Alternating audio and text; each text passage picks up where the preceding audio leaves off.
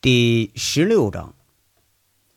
两天以后啊，杨混天就又见着杨伟生龙活虎的出现在了训练场上，每天呢和保安们出操训练，规律而简单的生活开始了。十天的稳定时间过去了，在吴铁军的影响和陈大拿的帮忙下，十天的时间先后签了七份安保协议。累计有九十七名保安进驻十个护卫点，这个合同总金额达到了一百二十万。杨伟心里啊，那高兴的是受不了了。今年看样咱是对付着能过得去了。要是说再增加几个护卫点，那就是纯赚的了。这合同里啊，照顾的成分太多，估计不是看吴铁军的身份呢，那就是看陈大拿的面子。哎，要说还是说领导这个脸值钱呢。不过杨伟可不管这些，有道是啊，手里有粮，他心里不慌。这一百多万进了账，杨伟这心还真就放下来了。起码今年咱这一百多号人吃喝拉撒和工资福利，咱都有保障了。不过呢，奇怪的是啊，这个叫七凤超市的保安协议啊，是周玉慧他给签的线儿，合同金额才十万吧。不过只要五个安保人员，说白了呢，就是花十万块钱请了五个看大门的。按这价格来算，那可是不低，明显也是照顾着生意呢。这他妈也是有点邪门了哈！杨伟一直觉着周玉慧肯定是有什么企图，不过呀，咱还真看不出来。百思不得其解，干脆咱就不想他了。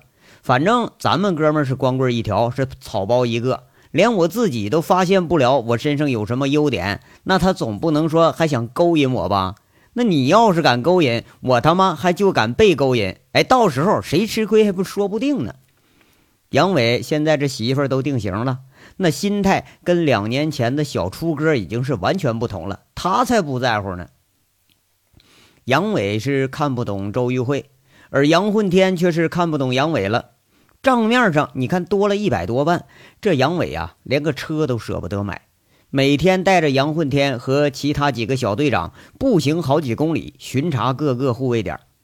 搁杨伟这说法呢，是除了费鞋呀，这步行好处多了去了啊，省钱、省油、省心还安全。每天这可苦了跟着巡查的人了，得跟着杨伟啊差不多绕着凤城转好几个圈每个护卫点呢。遇着这开小差的、衣冠不整的、上班打屁聊天不干正经事的，基本上去就是一大脚丫子。那踹的疼不疼？咱先不说吧，这在人前你挨这么一脚，那多丢人呢！人杨伟啊，不但自己踹，他还教杨混天踹，一边教一边训那个杨混天，说他嫌杨混天呐太老实，他不会管人。这管理方式虽然很粗暴，但是效果确实很明显。虎盾保安的形象倒还真跟以前这些单位懒懒散散的那些保安他不一样了，最起码能笔挺的站着，哎，能笔直的走。这几个护卫单位啊，评价还都不错。其实呢，这道理很简单，连杨伟这领导人都天天在这查岗呢，你这风气不好，他都不行。那混混嘛，就是这个德行，要是服你这当大哥的，干啥都成。何况这段时间，一帮老兵带着训练呢，这保安搁各单位门口就这么一站呐，还真就像那么回事儿。杨伟高兴着，可是杨混天他就犯愁了。这段时间呢，还真就没再发现什么新的线索。那嫌疑人天天跟自己是同吃同住，寸步不离。无奈之下呀，他还查了杨伟的通话清单，那里头还真就没什么秘密可言。一个号码是吴铁军的，一个是陈大拿的，还有呢就是自己的。最长最频繁的一个号码是大连的，机主姓名叫韩雪。这足足有一周多时间见不着秦三河，人杨伟就有点生气了。一天在早操的时候问了半天，也没人知道秦三河上哪儿去了，他就生气的在这喊：“谁在街上看着秦三河啊？告诉他队里头涉赌开庄了，让这小子他妈赶紧给我回来！”这一帮人呐，他了解秦三河，哎，这帮保安们就哈哈直笑。秦三河是天生好赌，你要一说赌啊，他连着三天三夜不合眼，可偏偏呢，他还能十赌九输，经常输光了还耍赖，让人给摁住揍一顿，那灰头土脸的就回来了。这次啊，保不成应该可能是赢钱了。这钱一赢，不知道钻哪儿快活去了。一帮子保安呢，都没把这个当回事儿。不过杨混天心里是咯噔一下子，看杨伟这么着急找秦三河，莫非这秦三河身上还能有什么秘密啊？要是查呀，肯定得查，说不定这就是个线索。一切都在有条不紊的进行中，丝毫没有发觉什么异样的杨伟啊，依然是规律的生活着、工作着。现在已经隐隐有点成功人士的味道了。呃，这唯一还差一样东西，这是还没车呢。那现在这成功人士，那不都得有车吗？杨伟啊，他不是不想要，而是啊，这玩意儿太贵。国产的吧，它不够排场，不牛逼；那进口的吧，价太高。想来想去，兄弟们一天这都是给人家站着岗、值着班，好不容易攒这点钱，他实在不忍心说买辆车自己显摆去。要说得吧，那还是啊，两条腿实在。这事儿呢，就先搁下了。有道是几家顺溜几家愁，杨伟这边倒是捋顺了，可吴铁军这边就愁上了，而且是愁的不轻。凤城市公安局这三楼局长办公室里头，吴铁军正接待着两位来自国土资源局的人，一男一女。这男的呢是国土资源局的副局长，女的呀是资源科的科长。这女的姓张，哎，就是上次从大狼山给救出来那个张月荣。那个副局长呢，四十多岁，倒不像是一般单位里头那低头哈腰、完了凸肚子什么那种小领导。他有点像个教书先生，戴着一副深度近视眼镜。这人呐，倒和公安局打过几次交道。吴铁军一上班就见这俩人来堵门来了，一寻思啊，这铁定是没啥好事八成是又来要警力支持来了。感情啊，把公安局当自己家开的了。这果不其然呢，俩人一开口就磨上了，还是老一套，说需要大量的警力支持。完了，还是那个查矿的事儿，还是和当地老百姓扯不清道不明的口角之争。这争的呀，就连工作都开展不下去了。这事儿你说转悠来转悠去，最后牵头的国土资源部门啊，只得又回来找上公安局了。吴铁军呐，又是一副苦口婆心在这劝呐。哎呀，王局啊，你们这意思吧，那个我是听明白了。这事儿呢，让公安局出面，它不合适啊。资料我看了，我已经责成长平市公安局协助你们处理了。那你们这怎么又捅市局来了呢？总不能说因为你们查矿，那我们公安局就都不工作了吧？啊，吴局长。长平公安局解决不了啊！那局长见了我们就跟见瘟神似的，躲着走。那你说我们怎么办呢？这市里头六个部门联合下文，现在呀遇到阻力了，一家比一家他躲得远呐，都怕再出事儿。那总得你出出面吧？我们刘局长啊，让我来邀请您，晚上咱一块儿啊吃饭，商量商量这事儿。那个王副局长啊，一副宠辱不惊的样子，看样这是磨定了。吴铁军这就说了：“哎呀，不要什么事儿都老拿到饭桌上谈嘛！回去转达你们刘局长，我的意思呢还是这样，那个公安局只能出面协助你们工作，那还是得以你们为主啊。”这王主任呢和张月荣对视一眼，俩人一点头，哎，就换张月荣开口了：“吴局长，您总不能再等出了事儿再出警吧？这得防患于未然呢。”现在长平小煤矿整顿根本就开展不起来，也不知道是哪儿出漏子了。半个月时间呢，根本连一点进展都没有。这市委市政府对这项工作是有限期、有责任分解的。上级的态度您也知道，眼看着我们这工作都没法开展了，公安局要再不出面，那我们国土部门也只能撤了。一撤呀！将来市政府追究各单位责任，你们不也担责任吗？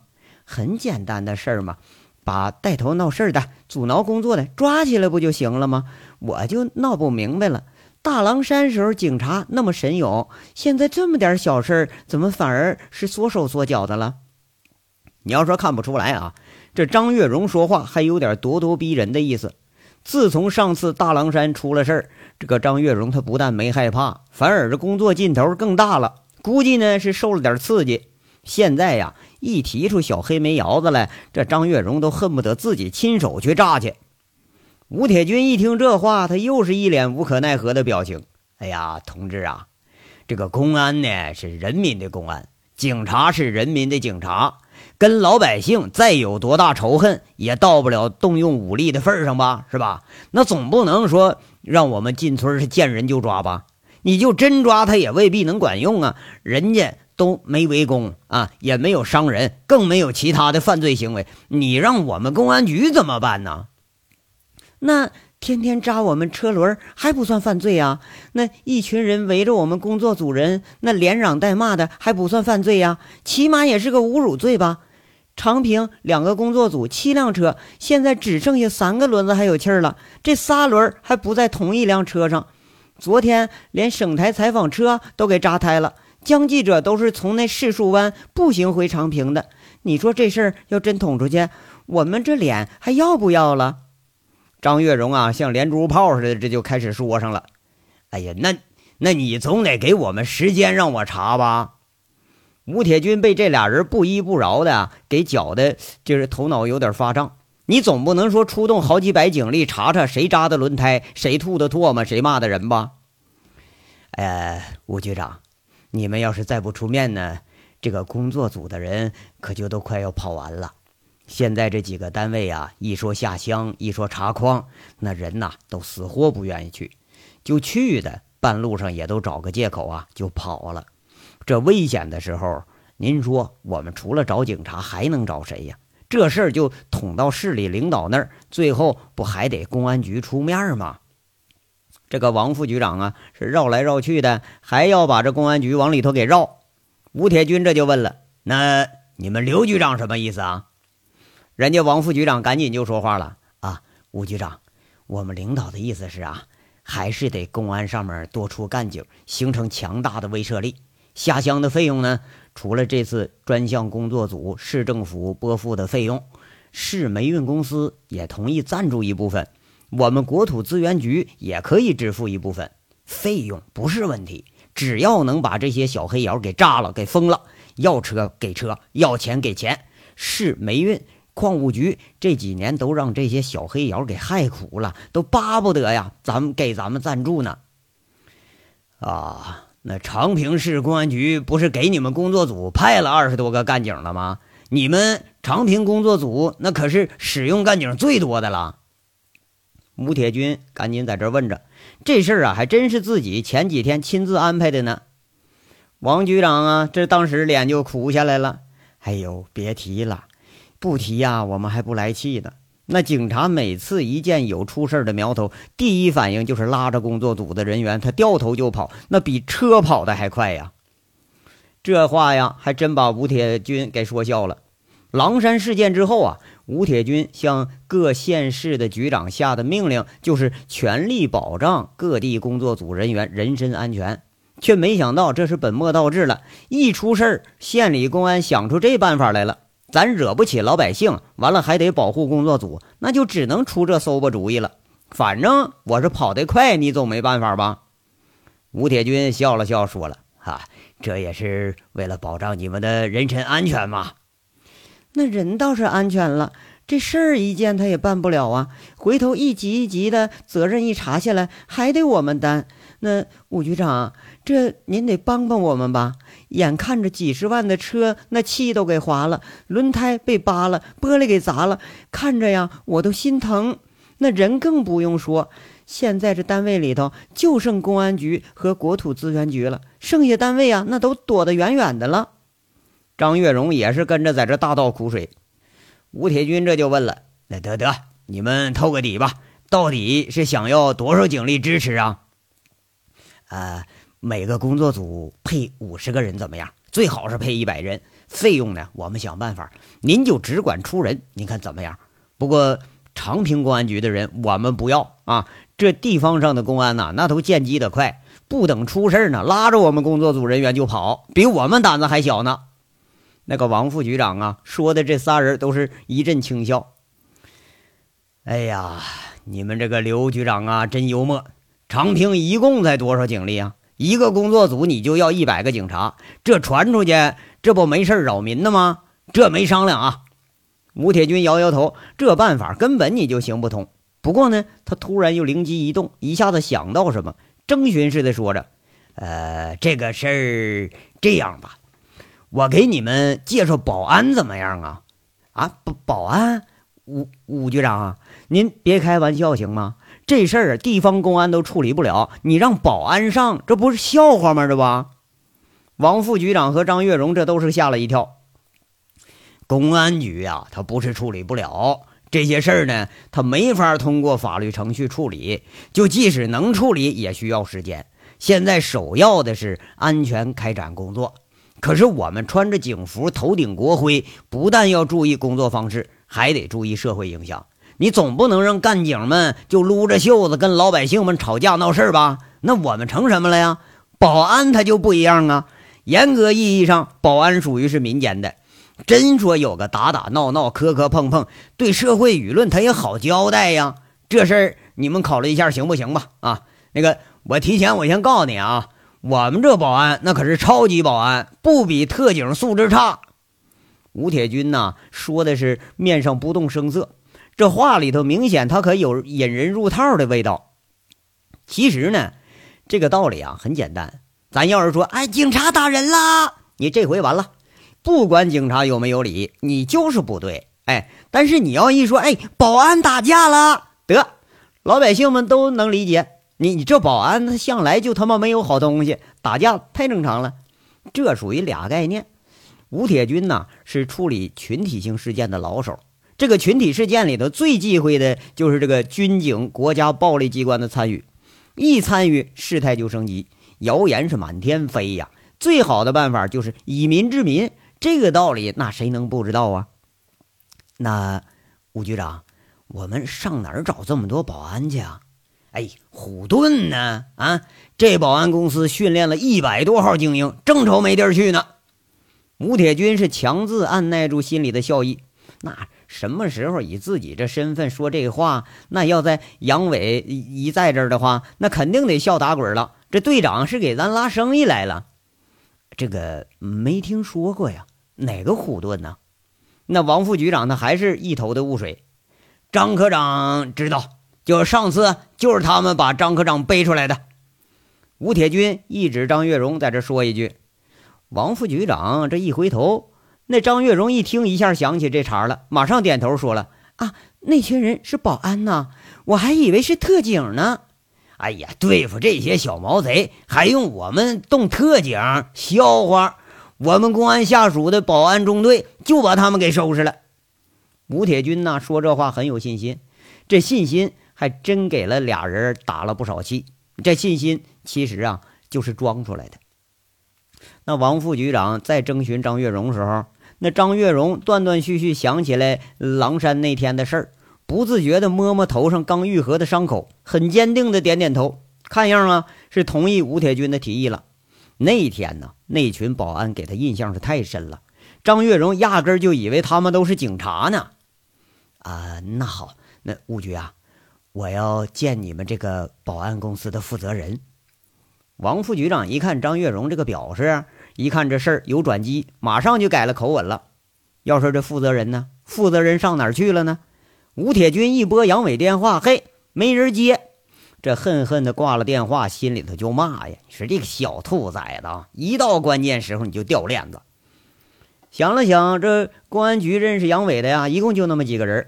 转眼呢，又拨了邢贵电话，就一句话：“邢贵啊，马上开车到虎盾基地，把杨伟给我带办公室来。”邢贵啊，这就火急火燎开车去基地了。一到基地，没人，人家说了，队长步行着去巡查去了。这邢贵就吓一跳啊！从基地到市区差不多七公里的样，这步行巡查，人家那保安一抽鼻子，稀罕呢。我们天天就步行着去呢，上班都跑步去。队长说了，锻炼身体。人家邢贵啊，这一亮身份，那保安一看是公安局的，这才通过步话器联系到了杨伟，说是啊，在这个新增的护卫点金碾大超市，在这儿查岗呢。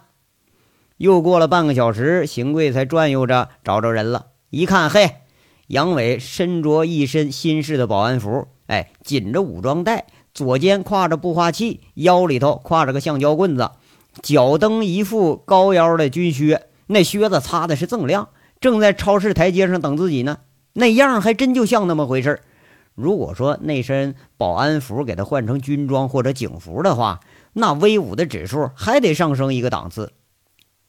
混天呐，你先回去吧，我去公安局一趟去。杨伟一看邢贵来了，一挥手示意杨混天：“你先回去。”这段时候啊，每天杨伟是换着人带着在这巡查，看样啊，工作开展的还是非常不错。邢贵当时就笑了：“哎呀，那个杨大队长，你这也忒难找点了。那武局长找你，这都得专车来接你来了。切，老五找我啊，准没啥好事我还不爱去呢。”杨伟一上车，一拍车门子，这警车嗖的一声就窜出去了。杨伟一坐下就开口：“哎，那个邢贵啊，你们队长呢？呃，在呀。不是在，我怎么没看见呢？这都好长时间，我也没见着人了。在单位呢。哎，那个杨伟啊，你老打听我们队长干什么呀？难道是你看上我们队长了？嘿，我就看上他，他也看不上我呀。”再说他就能看上我，我也不敢要啊，那管什么用啊？杨伟夸张的说一句，惹得邢贵是一阵的好笑。邢贵突然又想起什么来，隔了半天才问：“哎，杨伟，上次你冒我的名干什么了？那江记者怎么都找单位去了？啊，没没干什么呀？”杨伟当时吓一跳，原本那是不待见这邢贵，那才冒人家名让江叶落投诉这货呢。说不是被人给发现了吧？那就怪了呢。那江记者怎么就知道我了呢？还找武局长去呢？邢贵上次那个事儿啊，莫名其妙的他发了一通火，根本他就云里雾里啊，还没整明白呢。哎呀，这还不好意思了。哎，老兄啊，你英俊潇洒，风流倜傥，那江记者铁定得是看上你了。真事儿，这这真的真的。哎，这事儿你可得多谢谢我。在狼山，我不好暴露身份，我就用你老人家名了。哎，嗯，那天呢，他也没认准人啊。完了，这不就上局里去认人去了吗？这一认准了，得，说不定那还得再找你呢。你可得做好准备啊。杨伟那眼睛一咕噜，就开始胡扯了。万一江叶落真再找到公安局去，这也得有个伏笔，不是吗？哎呀，是不是啊？你别蒙我呀，你啊！那邢贵开着车，虽然觉着不可能，不过听着杨伟这个恭维呀，倒也不太介意了。嗨，你看我是乡下人，我没别个性啊，我就实在，真事儿呢。哎哎，邢贵啊，你这两天怎么见着我客气多了呢？你不生我气了？话说杨伟啊，上次在公厕不把邢贵给气得不轻吗？就差点要拔枪了。哎呀，什么话呀？就狼山那事儿哈，你现在是我们大案组的偶像。大伙儿啊，都想瞅个时间瞻仰瞻仰你呢。我跟我们大案组七朵警花说了，杨伟我认识，嘿，他们都羡慕的不得了。嘿，就是哎哎，对，说正经的呀，哪天去呀？到有兴趣，我还真能给你介绍一个呢。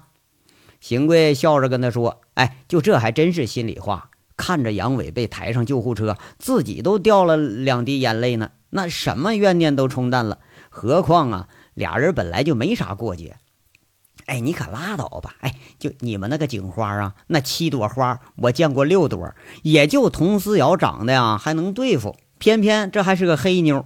那剩下的多数，你看看那体格跟我差不多，要剃了脑袋都分不出性别来。那有一个还长得那个呃细眉细眼的，还凑合吧。哎，我一提一打听，还别人管他叫谢法医，那天天摸死人呢。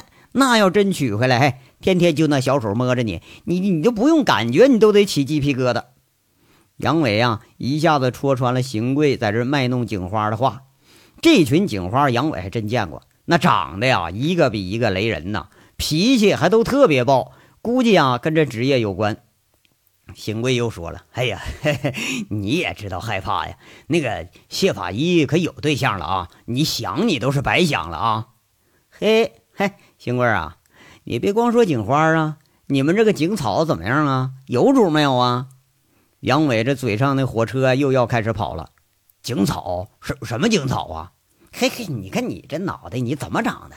那女的是警花，男的当然就是警草了呗。哦，还还有还有这说法啊？那有啥说的？这还不跟你们那保安队一样啊？一群光棍子。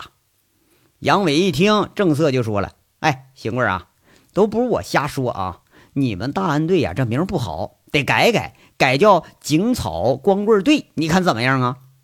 说的邢贵是哈哈大笑，撂了一句：“杨伟，只要你敢对着我们大案组那群光棍子说，我就敢改。”嘿嘿，哎呀妈，那我可不敢。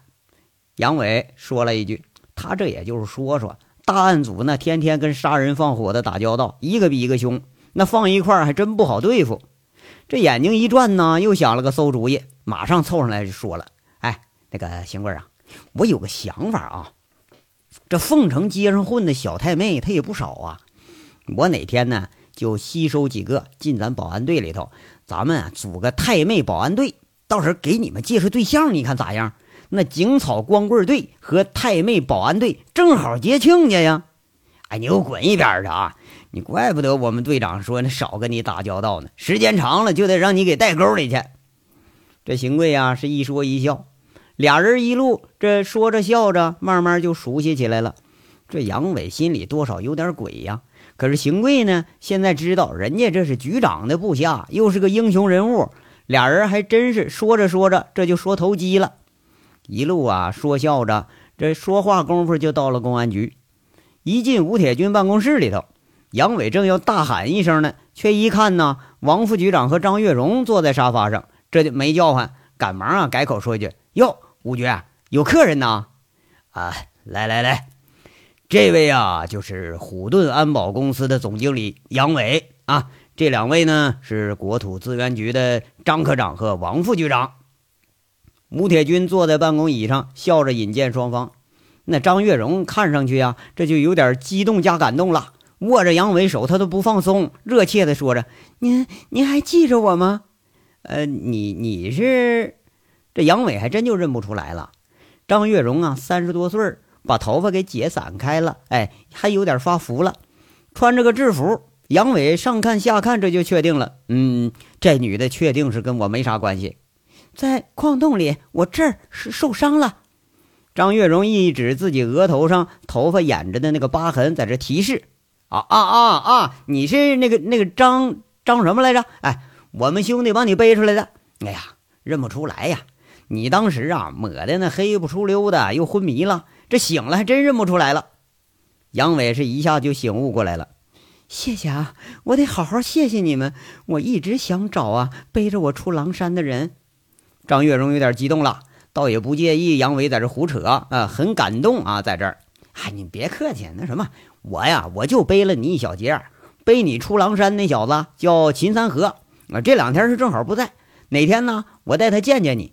哎哎，对，那张姐啊，你这伤好了吗？